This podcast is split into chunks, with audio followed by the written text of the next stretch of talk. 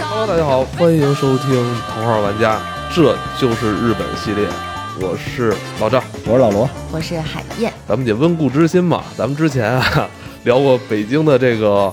寺庙，有一个寺是白瀑寺，是是老罗这个私藏的一个寺庙。嗯那个聊完之后吧，呃，这海燕儿就真去了，对是吧？说这这寺庙让那个老罗吹的这么神乎其神的，是吧？一定得过去看看，是吧？对，然后攻略一下啊，现在这路嗯特别的好走，逃走了，是吧？哦特别好走，整个就是后来老罗说的最后那段二点八公里，现在啊整个都铺上水泥了，都是水泥路了。哦那纯真平水好，泥，然后过车全过，然后它那个标志也都很明显，哦不会找不到了，真好，还可以吧？漂亮吗？挺漂亮。但嗯冬天建议大家先别去了，因为很多店都关了，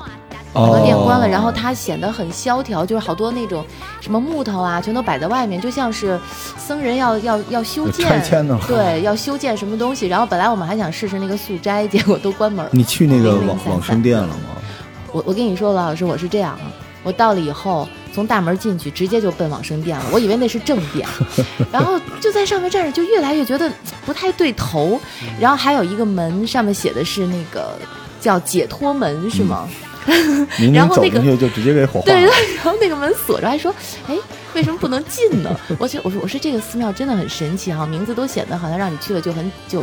好像大彻大悟了一样。后来才知道那个地方真的不是活人可以去哇哦 的塞，它是不收门票的哎，呦，嗯对，不收门票，它只有那个素斋说十五元、二十元不等。它特别像一个被遗弃的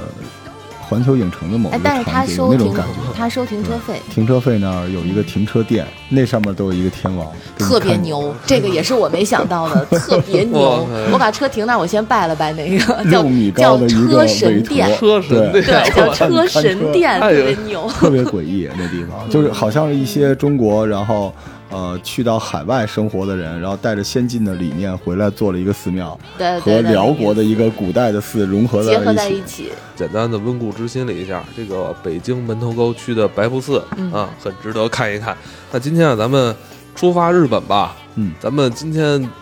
第一站大阪 Osaka，我们今天就是做一个特别详细的攻略，大家就是听完这几期节目，就直接带着我们的节目去日本就足够了。哎，对，先先跟大家补充一个概念，什么叫关西关东？嗯嗯，就是大家一直是因为关西关东呢，主要是讲这个日本的关，并不是像咱们这边真的有一个潼关啊、什么雁门关什么之类没有，它是一条线，就是它差不多以这个它当时的京都、大阪，就是晋级这个地方嗯做了一条线，然后这条线左边、西边就是关西，东边就是关嗯东，但实际上他也用这句话来分辨，就是说，呃，老日本老一派哦的、老派都在关西，然后新一派的在关东，因为关东江户就是现在的东京，是德川家康、德川幕府之后才兴起的，之前这一片是不行的。而且关西跟关东人的性格好像也不太一样，你是吧你？可以理解关西是呃老派一点的，关东是新新移民过来的，有点那种感觉。嗯对，东京在德川之后的后期才变得比较重要，尤其是明治维新之后才很重要。哦之前日本的中心就是京都、大阪、神户这个三角，所以就是咱们现在去日本玩，还经常有人说关西、关东。那呃，如果给朋友们一个推荐的话，就是你想看日本的传统元素，奔关西。啊，想去接触这个先进的、先进的日本，就去关东。哦，等于就是大阪、京都，这应该算是关西了啊，对，标准的关西，所以它有相口音对有一些传统的东西在对，里比边。如说路上穿和服的呀，对对对对对，有有有你有你在东京路上穿个和服，你还是 cosplay，有点对奇对怪对。对，但是在关西地区就特别正常。啊，韩燕儿，你是最近一次去日本是什么时候？一年前，一年前所以我应该也算是温故知新。中国之星啊，你是你一年前去的是大阪， 大阪是直接飞的大阪。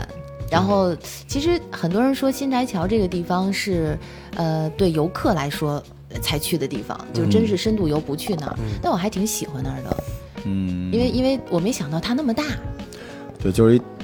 大商场。它围着围着一条河，这个挺对我挺喜欢的。对，我觉得反正人很多，那个地方我觉得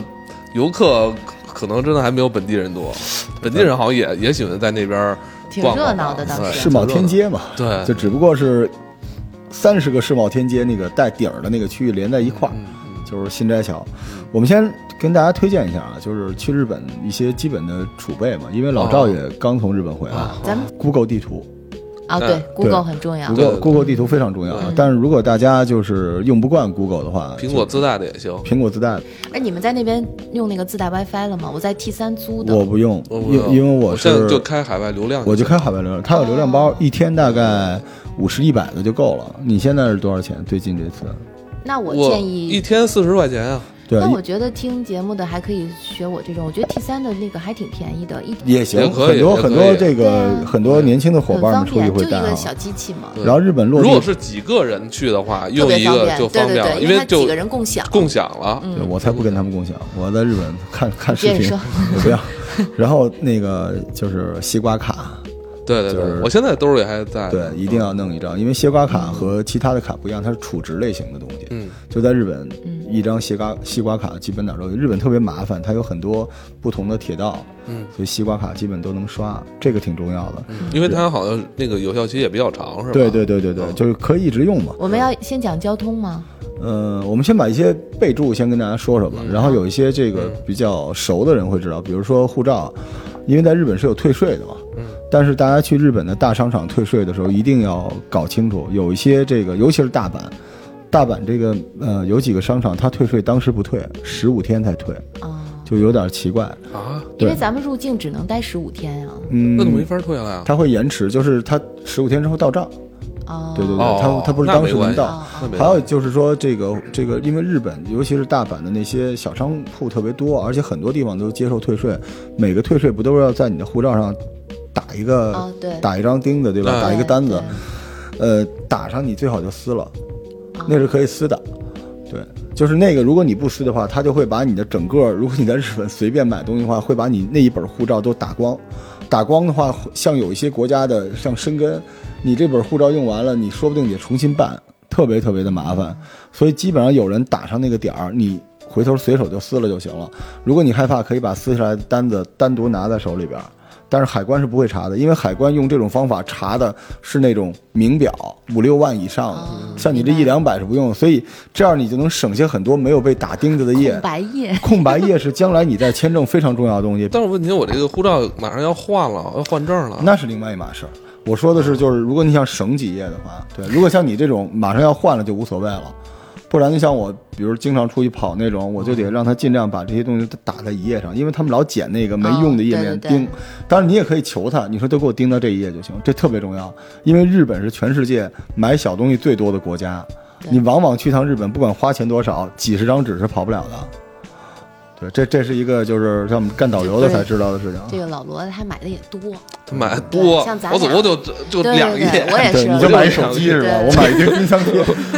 然后然后就是简单的说几说两三个入乡随俗的事情啊，就在啊嗯日本这个垃圾分类还是得给大家说一下，是不一样的。随身要带着塑料袋儿，对对对，随身带一个塑没有料袋。垃圾桶，对， 满大随街身找带一不到个，烟灰缸，满大街都找不嗯烟灰到。缸基本日本是全部都禁烟了，就是抽烟的可能性非常低了。对对，好一点就是一嗯但个，是我现在在我在大阪街头看到也是有的地儿满地烟头，是吧？嗯也都有都都是中华红梅什么的。 但是我跟你说，我我推荐的就是有抽烟的话，可以改吸这个 IQOS 嘛，是吧为什么？因为这次我在他们大阪那个机场里边看到 IQOS 的贵宾室了，哦，我电子操！烟是吧？电子烟的啊那个，我们不跟那些传统烟的在一起 吸，他专门有一个 VIP 室，完了小姑娘过来，就跟以前那雪茄屋似的。哎不过我们现在都抽格欧 了，格欧满街都能抽啊。继续啊，还有一个就是小礼仪，最简单的，就是走路的那个速度。啊因为日本特别像一个，就是每个人脚底下都有风火轮似的，所以你走在大马路上，你想观景照相，你一定要让出这个就是你的路到慢行路，而且日本的快慢路和中国是反的，嗯，中国像汽车一样从左边超车，所以你如果开得慢，你要开右边，对吧？嗯日本的这个加速路，无论是车还是人行道，都是右手。嗯，所以如果你想停、想发呆，或者你走得慢，你靠左走一下，不然你就会一天收到一万个 sorry。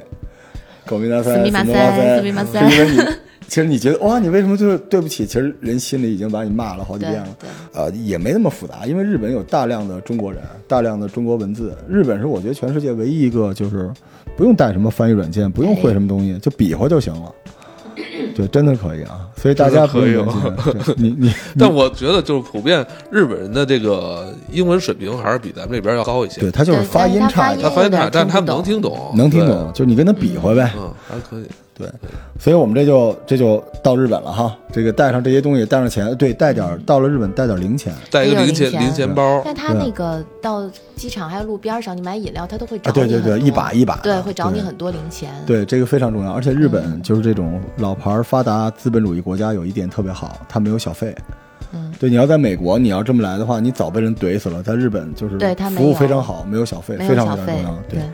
然后美国就必须得有小费。你要没不有给小费，你是这样。我有一个朋友去美啊国，然后他算了一下，觉得给三三美金差不多吧，三美金怎么还对有因为这是哦他百他分一之共几有百才分比，对他一共才吃了多少钱？啊？他觉得给三三块钱，三七二十一，二十多块钱呢，他这哦么算的。然后他出去以后被一个小姑娘追出来了，嗯那女孩就问他说：“你是觉得我的服务不够好吗？哦你能告诉我以下回怎么改进吗？”然后我那个朋友就大红脸，觉得哎呀太不好意思了，说不是，哦我就觉得二十多块钱挺多的了。还是入乡随俗。对，所以他就说，原来吃一顿饭要给一百多块钱人民币的小费，然后在日本呃，请这七多少多少是应该给多少？一般是百分之十它到百分之它十不一八样，，就是正餐的地方高一些，啊然后简餐的地方稍微低一些，但是都要给。但底线就是百分之十，没呃呃没有对没有没有没有一最少最少百分之十是吧要给的还是要给的。哦，他们那有那那的那那那完了 那不是他们他们有的人是这个方法，就是嗯你不管多少钱，你左边那个数字乘以六，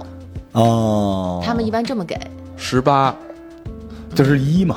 啊，对六就是乘六一块钱六给六块钱，对对对对对嗯哦，最左边的乘乘以六，六，他们有的人会这么给。然后在日本千万不要给小费啊。对日本，咱们先说日本，嗯，对，就是美日国以本，后日本再是说千万不能不是给不的是哦，对日日本不用给，那得但但是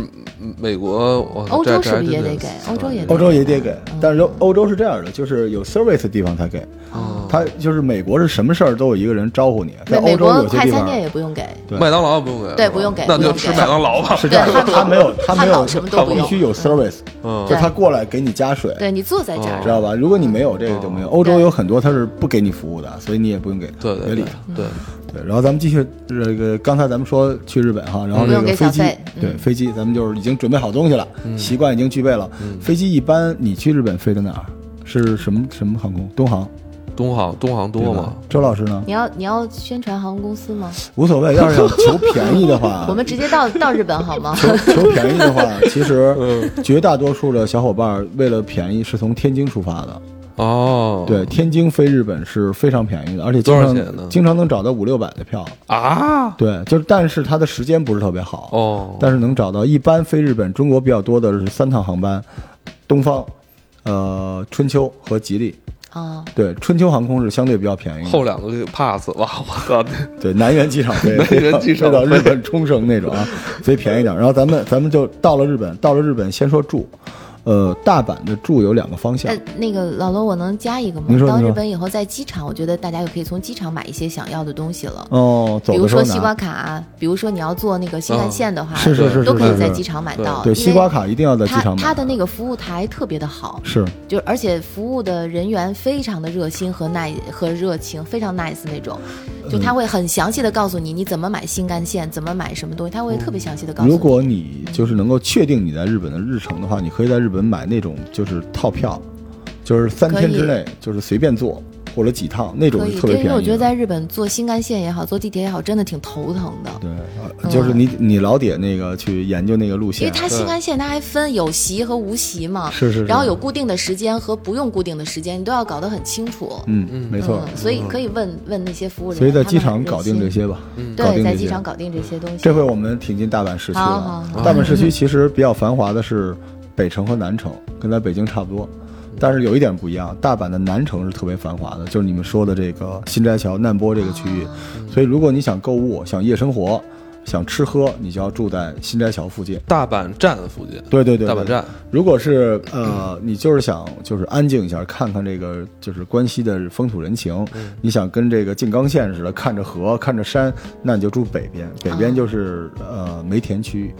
梅田梅区田是不是就区是大阪城旧址那块儿？呃，再往北一点，对，就差不多那个区差不多域那。个那边的东西呢，一般你要是组团旅行社呢，都让你住那儿，因为那儿便宜一点。对哦，，但是实际上我推荐新斋桥这边，我大阪那个站哦对大阪站，我连酒店都可以给大家推荐啊，就是就是一个叫难波多米，一个叫新斋桥温泉多米。就是日本一旦带多米，我也不知道为什么，嗯这个酒店就有一个特点，就是它有温泉。啊哦，对，这个日本的那个温泉是非常非常值得一试的，而且基本都是免费的吧。你白天住在这儿，而且老赵我是知道的，他走不动了都是吧？啊，走累了，然后一整天都在走，你最好缓解不行这个这身心嗯就是泡个温泉。不行，我那天就是酒店有，但是我没敢去，呃为什么呢？他怕男女不是同不是 不是他他巴不得是 不是不是那个，我怕我我晕泡在进去里我面出不来了就，因为那天实在太累了。啊，他那个他那个日还好吧日式的酒店吧，应该就还好是首先啊，就是你不用担心你出事儿，因为有人盯着。嗯，其次他我泡这个我温泉出了下去，有人给我抱起来，有有是吧有有有有有满身大汗是 吧？然后那个你你在那儿，你可以先用冰水弄一下，然后再泡温泉，再出来有冰水。哦，所以他那个地方，我觉得你知道，哎， 刘这边真的，我我经不起这折腾，啊我操，又冷又热的。但是特别解乏，而且那边有那个按摩特别好，哦是吗你做完这个东西那得花钱然后吧那那那个便宜，在日本的一个按摩大概像这种酒店正规的按摩大概两百多块钱一个小时，那不贵啊，不贵不贵不贵。就这种服务都是我觉得还是，尤其是出去嘛，穷家富路，嗯就是还是要尽快补充体力。嗯所以就住在新斋桥是最好的啊，这个酒店，呃，价格差不多在网上订大概就五六百块钱，并不贵，哦，那价格相当可以。嗯对，，可以并不贵，提前不用特别久，提前大概一周订就行了，面积呢？它大呃，很小吗？差不多二十平米左右吧，那还可以了，因为大阪我看大概都是十多平米的。对对对对对够用够用，因为它还是那种就是连锁的酒店，但是嗯这两个酒店前台都是中国人，哦，就非常方便，哦对那方那便交。流起来。而且我我再跟大家备注一下，就是我们一般去到其他的国家和城市，我们是不会在酒店里吃东西的，就老觉得酒店下配的这个餐厅不好，应该出去找。但是在日本，尤其在大阪，很多酒店提供的早餐、晚餐嗯嗯，是非常好吃超的。级好吃。它那个早餐是一个井字格，大概十六个格，每个格里有一口不一样的东西。对，所以在日本，如果你去聊，我不知道你们啊，就是有时候出国旅游的时候，人问你要不要含早，我们一定得含早啊对，！在日本一定要含早。嗯，日本的这个早餐好吃，我我在哦，现在说大阪哈，我在静冈的时候是吃过，特别小的一个小酒店嗯，不太起眼儿，但是那个早餐也很简单，没有什么香肠啊，什么煎鸡蛋，它没有这些，都是特别棒的小沙拉，然后鱼，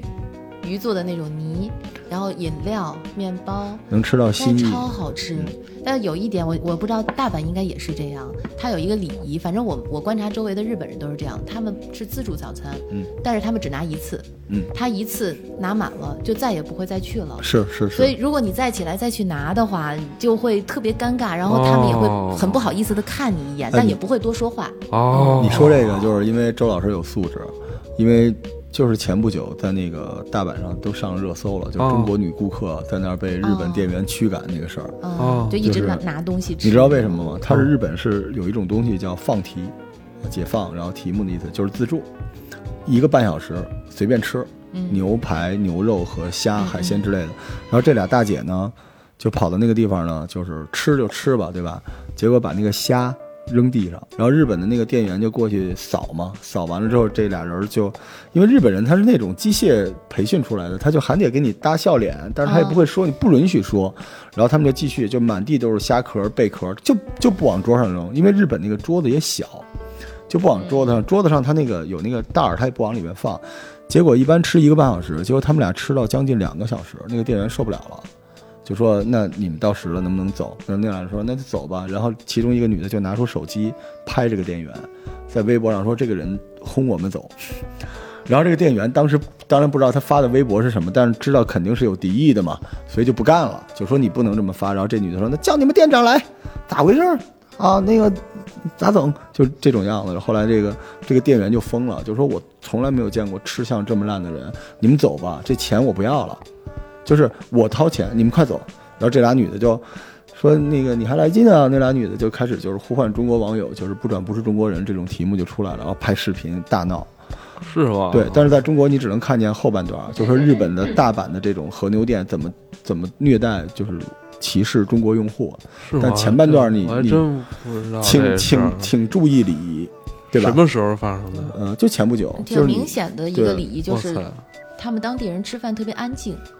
真的嗯都是是不说真的话，而且他们说话声音特别特小。别你在日本小嗯那个就是地铁里面到处都是，你能听到那个脚步声。咱不一定说那种东西有多么多么美好，我们要追求，但是入乡随俗嘛，但他对有吧一？个原则，因为他们从小教育就是不给别人添麻烦。对对，对，这个特别重要。就因为这个，所以他声音小，也是不想给你们添麻烦。对对对，然后嗯干干净净，他们吃完那个早餐自助，都把碗盘都自己去收拾，放在一个架，就跟宜家一样。相对中国的城市比较的话，啊我嗯觉得东京肯定是上海。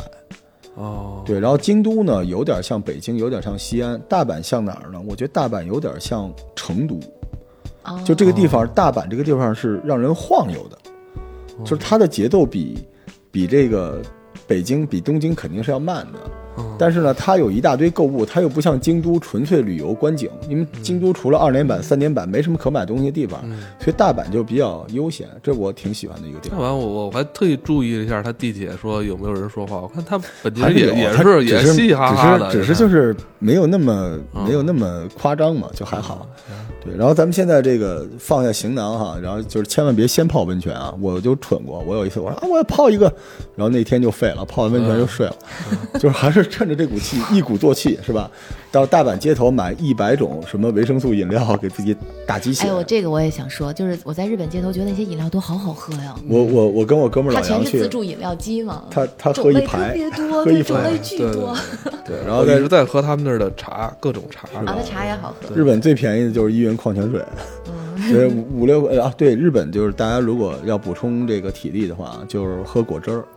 它的那个鲜榨果汁儿今天卖五十，今天早上卖五十，中午卖三十，夜里卖六块。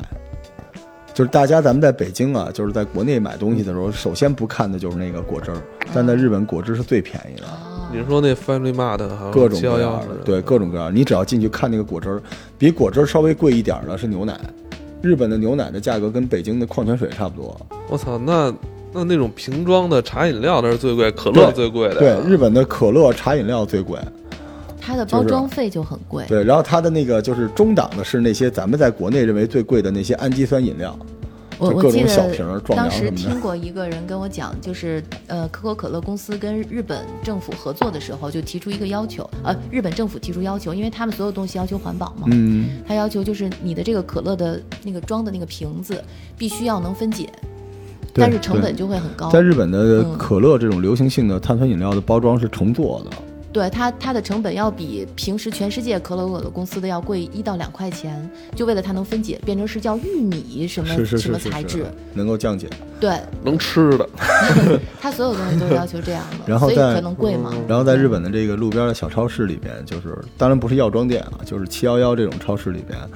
嗯，你去的时候有一些这个化妆品啊、美容的护肤不用买，到那种小店里面买无印良品就行了。啊，它那个无印良品像什么女性用的卸妆棉，男的用那种保湿乳什么之类的，差不多是国内的四分之一的价格。你是说药妆店吗？不是，就是七幺幺里面就有。哎，七幺幺美那个跟国内有个不一样的地方，它那儿卖温泉蛋超好吃。就是它的七幺幺是应该啊，从商业的角度上来说，应该是全罩的、全执照的，就是它有吃的、有化妆对什品、么都有有食品，然后有这个就是电器，什么都有。但是这次我去，我发现好像七幺幺没有 Family Mart 多呀，呃，不同的区域不一样。是吗？我对去对那几对去全是全家，我没有都没有看到七幺幺。对对对，就是，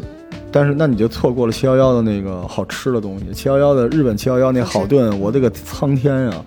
你知道我每天晚上我大概要买一大桶。